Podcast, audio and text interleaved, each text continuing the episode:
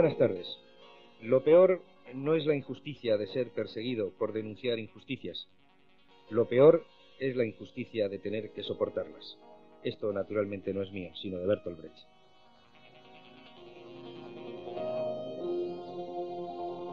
Buenas tardes otra vez, después de ese pequeño preámbulo de Brecht. Saludos en este martes 10 de abril, festividad de los santos Ezequiel, Pontífice, Pompeyo, Mártir y Apolonio, confesor.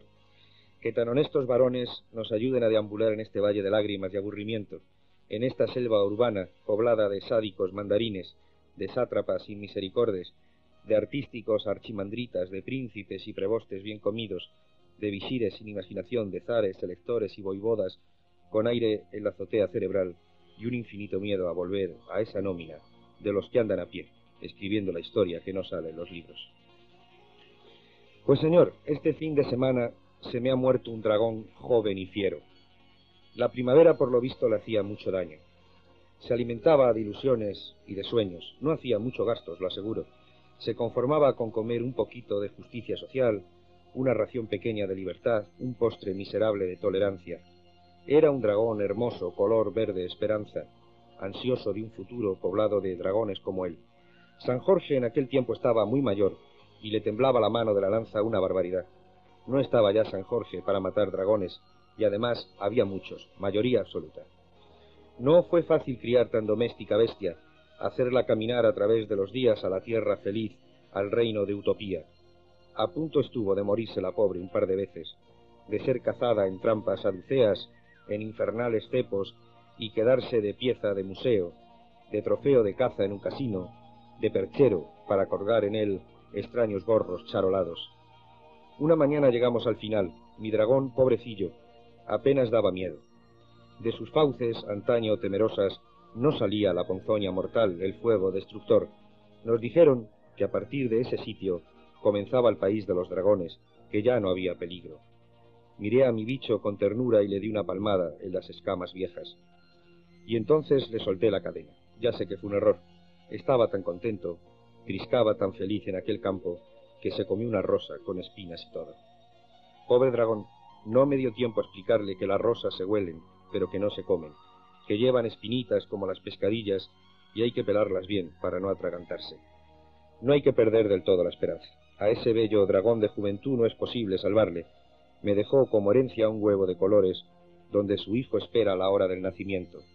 Nunca más dejaré a mis dragones sueltos. Me llamarán, nos llamarán a todos, tú y yo nos tornaremos en tornos de cristal ante la muerte. Y te expondrán, nos expondremos todos a ser trizados. Por una bala.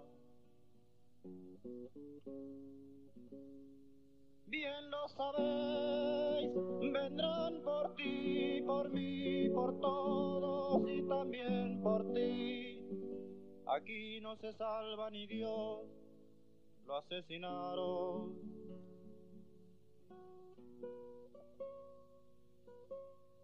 Escrito está, escrito está, tu nombre está ya listo, temblando en un papel.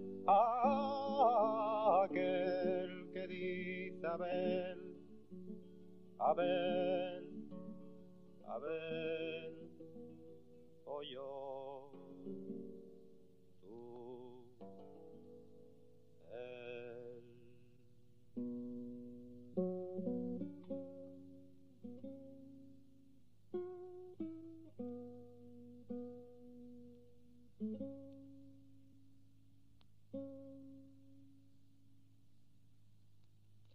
Nuestro invitado de hoy es un hombre importante. Es Víctor Fernández Aldana, director general de la Caja Provincial de Ahorros de La Rioja. Buenas tardes, Víctor. Buenas tardes, Carlos. Viene Víctor en un día en que es el apellido de, de su familia está muy de actualidad. Sí. Mm, Yo también, solamente te voy a hacer una pregunta relativa a esa y ya te absuelvo y, y empezamos a hablar de una cosa tan importante como el dinero, que es lo que, quería- lo que yo quería que fuese hoy el leitmotiv de tu conversación, que además que es de lo que tú realmente entiendes y sabes lo tuyo. Lo que te quería preguntar es, ¿a tu hermano le vas a dar trabajo tú ahora, que está el hombre así en el paro obligado? No, creo que no me lo va a pedir. Muy bien, pues esa era la pregunta que yo te quería hacer. ¿Qué es el dinero, Víctor? Esa cosa que, que- que nos cuesta tanto conseguir, que es tiempo condensado. ¿Qué es, qué es el dinero?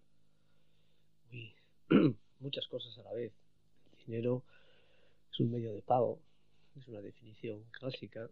El dinero es un medio sustitutorio de- del trueque.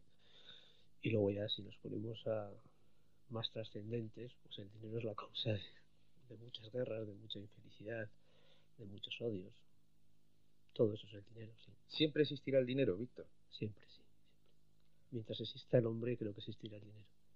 ¿Y eso es bueno o es malo? Porque el dinero realmente es el, es, es el motor de muchas cosas malas, de muchos odios.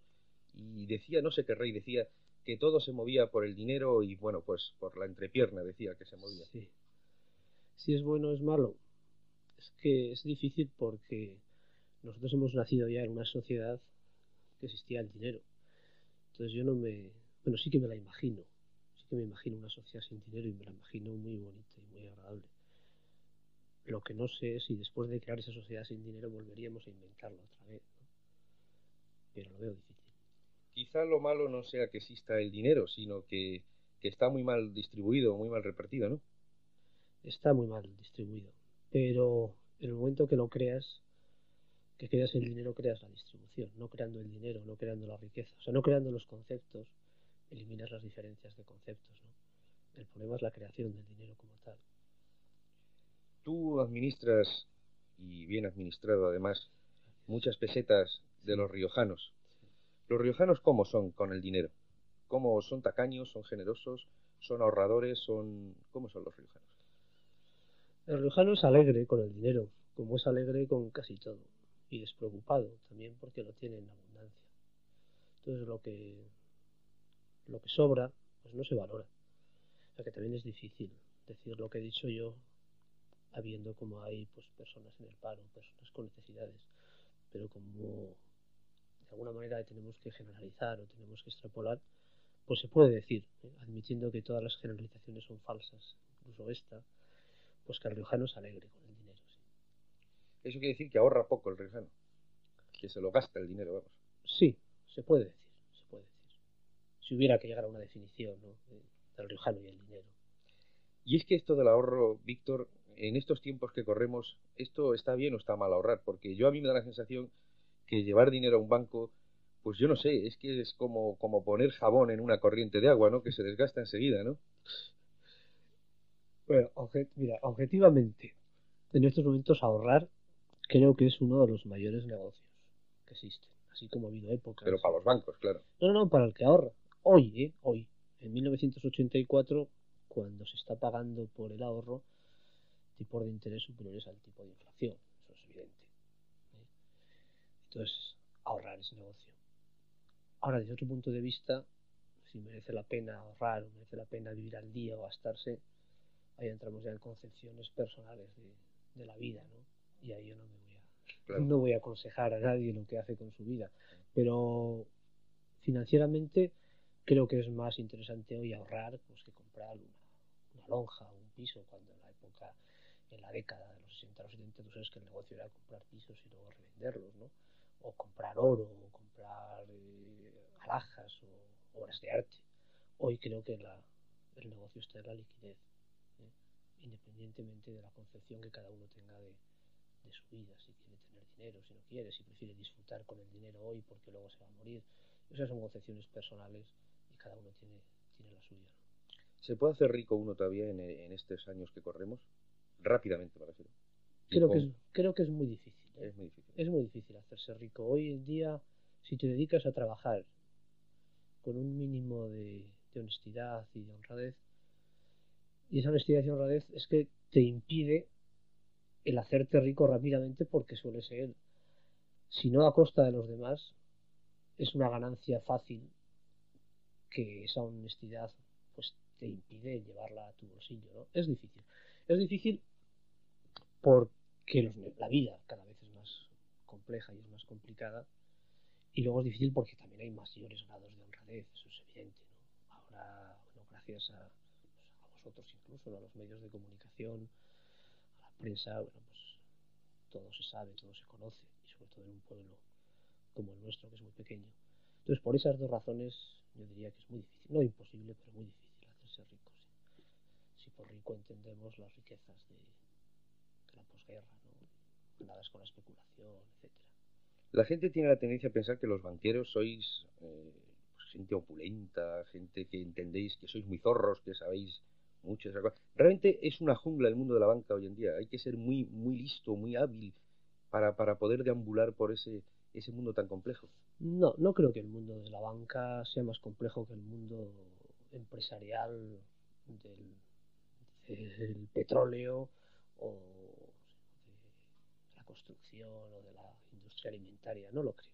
Supongo que creo que igual. Ya que yo como no he conocido desde que empecé a trabajar, empecé en el mundo bancario, pues me cuesta mucho hacer comparaciones, pero por lo que veo en mi relación laboral, que sí que tengo relación con todos los sectores, creo que el mundo es difícil para, para todos. No creo que se le dé una habilidad especial para ser, para ser banquero, creo que no. ¿El dinero es de derechas o de izquierdas? Las bancas. De derechas. El dinero es de derechas. Bueno, el dinero hace de derechas a las personas.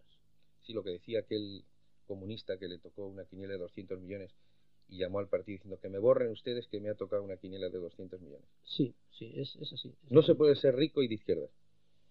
Es. Poderse sí. Poderse sí. Pero creo que es difícil. Creo que es difícil. ¿Tú no conoces a ningún rico de izquierda? Hombre, algunos sí, sí pero son las excepciones, ¿no? Poquitos, ¿no? Poquitos. Es difícil. El dinero te hace conservador. Hace conservador a las personas porque tienes algo que perder. Y cuando tienes algo que perder, entonces luchas por no perderlo, ¿no? Por eso es bueno no tener nada nunca, para así no tener que luchar por conservarlo. Es una cosa casi cartujana, una cosa casi de, de, de ermita, oírlo de, de, ermita, ¿no? Oírselo decir a un director general de, una caja provincial suena rarísimo, ¿eh? Suena raro, sí. ¿Tú, a ti el dinero te importa poco? Vamos, a nivel personal estoy hablando. A nivel personal sí, me importa poco, sí. ¿Tú qué necesitas para ser feliz? Ah, yo muy poco. Muy poco. A ver, Yo siempre, yo para ser feliz necesito siempre tener algo que leer que me enseñe, que me instruya, que me, que me divierta en el sentido de ¿no? Con un buen libro en las manos y poco más. Bueno, por supuesto, mi, mujer y mis hijos, ¿no? Pero eh, quitando los lazos familiares, con muy poquito. Y además, está claro, está ahí, ¿no? Que, sí que soy feliz con eso. ¿Y tú de pequeño pensabas dedicarte a eso del, del dinero? No, no, de pequeño no. De pequeño Mira, uno cuando elige la carrera es cierto que la eliges en un momento en que sabes bastante poco de la vida. Entonces eliges, yo elegí mi carrera pues cuando, cuando había que elegir algo, ¿no? Y eliges por exclusión casi siempre. Entonces yo era muy malo para la física y la química y lo sigo siendo. Y como era relativamente bueno, relativamente normal para las matemáticas, pues elegí esto y luego te das cuenta de que has hecho una barbaridad, que tú para eso no vales y tratas de darle un sentido a haber estado 10 años estudiando, ¿no? porque yo después de terminar económicas hice otra cosa. Y entendí, y eso sí que lo, de, lo deseé y, trabajé por ello, que quizás la caja de ahorros de la Rioja era el medio más oportuno para utilizar mis conocimientos de una forma que no fuera la, estrictamente profesional o, bancaria. ¿no? Pero yo creo que nos pasa a todos, ¿no? que siempre deseamos lo que no hemos tenido. ¿no? siempre añoramos lo que, lo que hemos perdido. Entonces, pues claro, me gustaría ser pues, actor de teatro cuando era cuando, cuando estaba estudiando, o, poeta, ¿no? Y haces tus pinitos y escribes tus cosas, pero, pero no valgo, ¿no? Entonces, pero eso creo que nos pasa a todos, que siempre creemos que lo que nos gustaría haber sido es lo que no, lo que no hemos sido y lo que no vamos a ser. Y así vamos, así vamos. Así vamos. Enseguida seguimos hablando otra vez con Víctor Fernández Aldana.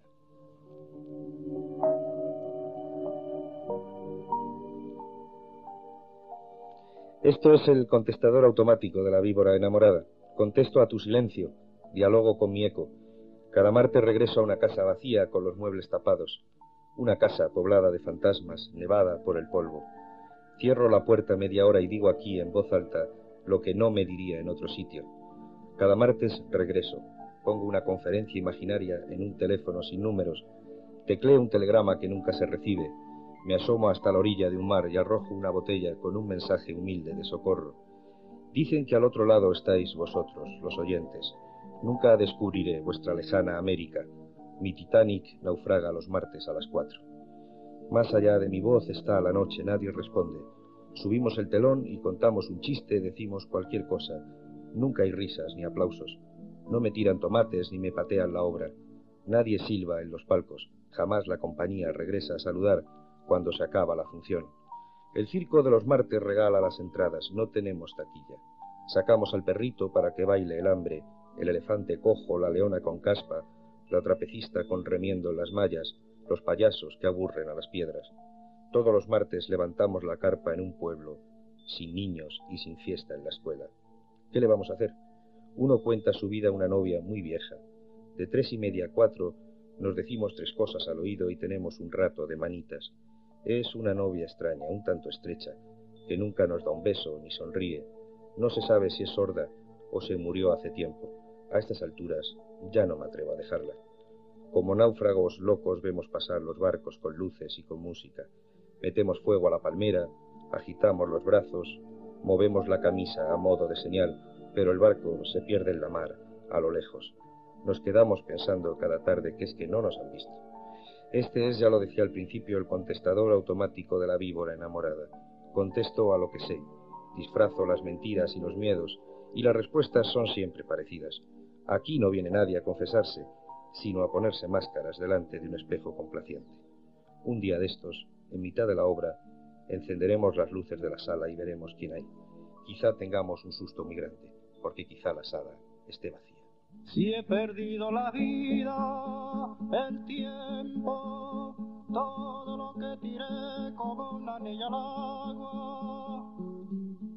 Si he perdido la voz en la maleza, me queda la palabra.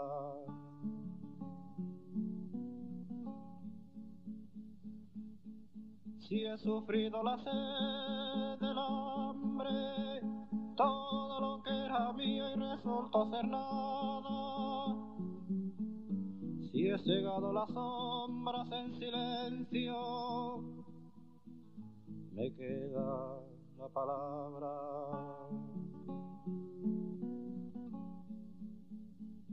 Si abrí los ojos para ver el rostro puro y terrible de mi patria, si abrí los labios hasta desgarrármelo, me queda la palabra.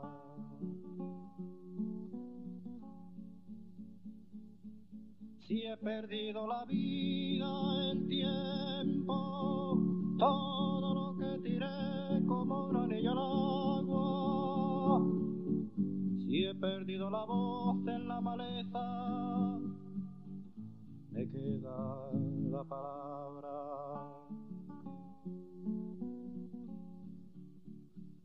Si he sufrido la sed del hambre, Víctor Fernández Aldana, ¿por qué no nos fugamos con todo el dinero de la caja provincial a algún paraíso perdido?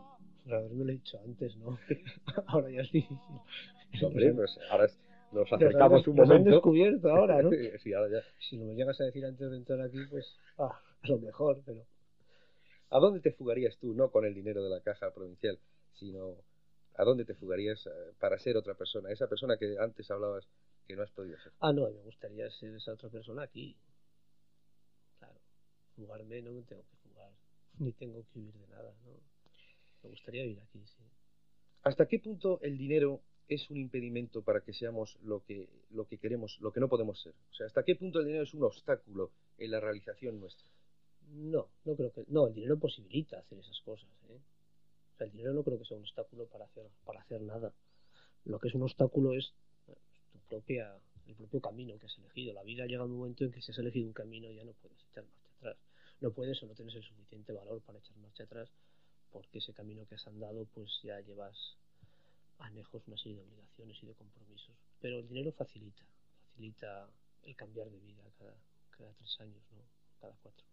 ¿Tú qué le dirías a un hombre, tú imagínate que me tocan a mí, yo qué sé, 200 millones de pesetas a las quinielas, ¿qué, qué le dirías a ese hombre? ¿Qué le diría? Sí, que que- lo dejas en la caja. Ya, ya, bueno, pero eso ya, eso ya lo doy por supuesto, pero Ah, no, que los deje en la caja y que con los intereses que viva lo más feliz posible. pero con 400 millones casi se hace presidente de la caja provincial, ¿no? No, por ahora Cerquita. los presidentes no, no están por el dinero que tengan. No, que viva feliz y que procure hacer feliz a todo el mundo que le rodea. ¿no? Pero le diría que no se complique la vida, claro, que puede vivir tranquilamente con los intereses de ese dinero. Yo si me toca las quinielas te, te llevaré las pelas, ¿eh? Gracias. Llevaré, Lo que pasa es que lo veo difícil. Oye, los socialistas os están apretando muy, mucho, mucho, mucho las tuercas a la, a la banca, ¿no? Porque ahora mismo se quedan casi con, con 10 duros de cada 100 pesetas, ¿no? Con más, con más en las cajas. No, bueno, no son los socialistas, es el, es el gobierno y tampoco es el gobierno, es el, la España que, que heredó, que verdaderamente era una porquería. Lo que ha heredado, no se lo deseo a nadie. Entonces no se le puede, no podemos eh, hacer análisis coyunturales y es que este señor ha hecho esto y hay que pensar por qué lo ha hecho, qué se ha encontrado, con qué toros ha tenido que, que lidiar. Yo creo que los socialistas están haciendo lo que otros no se atrevieron a hacer y, y en ese sentido yo no tengo ninguna ninguna queja. Hombre, quejas, quejas sí, porque cuando directamente te hacen algo que Que te escuece. no que te escuece, sino que te convierte el trabajo en más difícil, pues dices, hombre, mm, podría haberse evitado esta subida, pero si comprendes luego que la subida es está razonada, es lógica y, y es consecuente, bueno, pues dices, pues qué mala suerte he tenido en haber nacido en, en 1951 y estar trabajando. Si hubiera nacido en 1937, pues no hubieran subido los coeficientes, a lo mejor hubieran subido otra cosa. O sea que la banca con Franco vivía muchísimo mejor, claro. Supongo que sí, pasa que yo con Franco no, no era banquero. No te hablabas. no me hablaba, no. Casi se coincidió casi cuando se fue Franco y cuando yo entré en la banca y como cuando entras en la banca eres un pardillo. ¿no? ¿Tú cómo entraste en la banca? ¿Entraste de esas carreras de que entra de botones y tal? ¿O cómo entraste? No, entré de, de FUF, que es funcionario universitario en formación. Yo fui un FUF. Un fuf. Un FUF, sí. Ahora ya se hacen carreras en la banca eso de entrar de, botones o eso es un camelo chino. O sea, Escámez y Botín y toda esta gente. Bueno, no, no es un camelo, cada vez es más difícil. Lógicamente cada vez es más difícil. Pero todavía se produce. La banca tiene, tiene escuelas de formación, tiene carreras distintas y es posible. O sea, no es más difícil, como es mucho más difícil pues que un señor que no es ingeniero haga un puente. ¿no? Antes supongo que los puentes los harían señores que no tenían un título. Pero es posible, sí, es posible. Debe, además debe ser posible y debemos de, tra- tra- de tratar todos que señores que no han podido estudiar una carrera, bueno, pues porque sus padres no tenían dinero, tengan las mismas posibilidades de... ¿Tú tienes poder aquí en La Rioja? ¿El hecho de tener el cargo que tienes significa poder político, poder de decisión o poder de...? No, no lo tengo ni lo quiero tener y además no vivo, o sea, no vivo consciente. Si, si acaso tengo algo de poder, vivo al margen de ese poder. Y cuando firmas un préstamo de muchas velas, ¿duermes bien o duermes mal? Yo duermo mal siempre, sí. mal. Porque si sueñas que no te paga nadie, así, ¿qué pasa? Claro, sueño que no me paga nadie, sueño que está todo el mundo descontento, sueño que, bueno, que la una decisión que has tomado, pues podías haber tomado otra. Es muy difícil, el trabajo es muy difícil y cada día es más difícil. Y te obliga a replantearte todos los días lo que has hecho el día anterior, sí. sí. ¿Y ahora mismo qué es lo que más te preocupa? A Víctor Fernández Fernández, como banquero, ¿qué es lo que más te preocupa? Como banquero, lo que más me preocupa es la caja del año 2000, eso es lo que más me preocupa. La- banquero, La sí. caja del año 2000. ¿Cómo, Sí, cómo hace, hace dos, hace dos años me preocupaba la caja de 1983 y 84 esa caja ya no me preocupa porque ya está muy bien. Que te la encontraste como un cepillo de iglesia, más o no, menos, ¿no? bueno, no, no quiero decir eso más, no voy a, no voy a hablar de eso, de cómo me encontré la caja. Pero si contesto a tu pregunta con sinceridad, pues sí, antes me preocupaba la caja del 84, ahora ya no me preocupa, me preocupa la caja del año 2000. sí. ¿Cómo quieres que sea esa caja del año 2000? Pues me gustaría que la caja del año 2000 fuese como la mejor institución financiera de las instituciones financieras tipo que existan en ese año 2000, para lo cual se integra una serie de transformaciones difíciles de realizar. ¿Y tú crees que vamos a tener pelas los españoles en el año 2000 o vamos a estar ya aspados o como Bueno, no sé si las pelas del año 2000 en España serán, se llamarán dólares o rublos, pero claro que habrá pesetas, sí, sí, sí que tendremos. Sí, Pues- los cambios no son tan, grandes y tan traumáticos como, como muchos piensan, ¿no? que pasa en el año 2000. O no, o no estamos ninguno aquí, o si estamos, pues bueno, habrá cambiado poquitas cosas. Pues que ojalá, Víctor Sáenz Landana, ya se nos ha ido el tiempo como siempre, Sí. que ojalá eh, ese año 2000 nos pille no solo a ti y a mí con dinero, sino que haya dinero en los bolsillos de todos los españoles, Ojalá. trabajo para todos y prosperidad para todos. Y usted que lo vea, señor Fernández Aldana. Muchas gracias.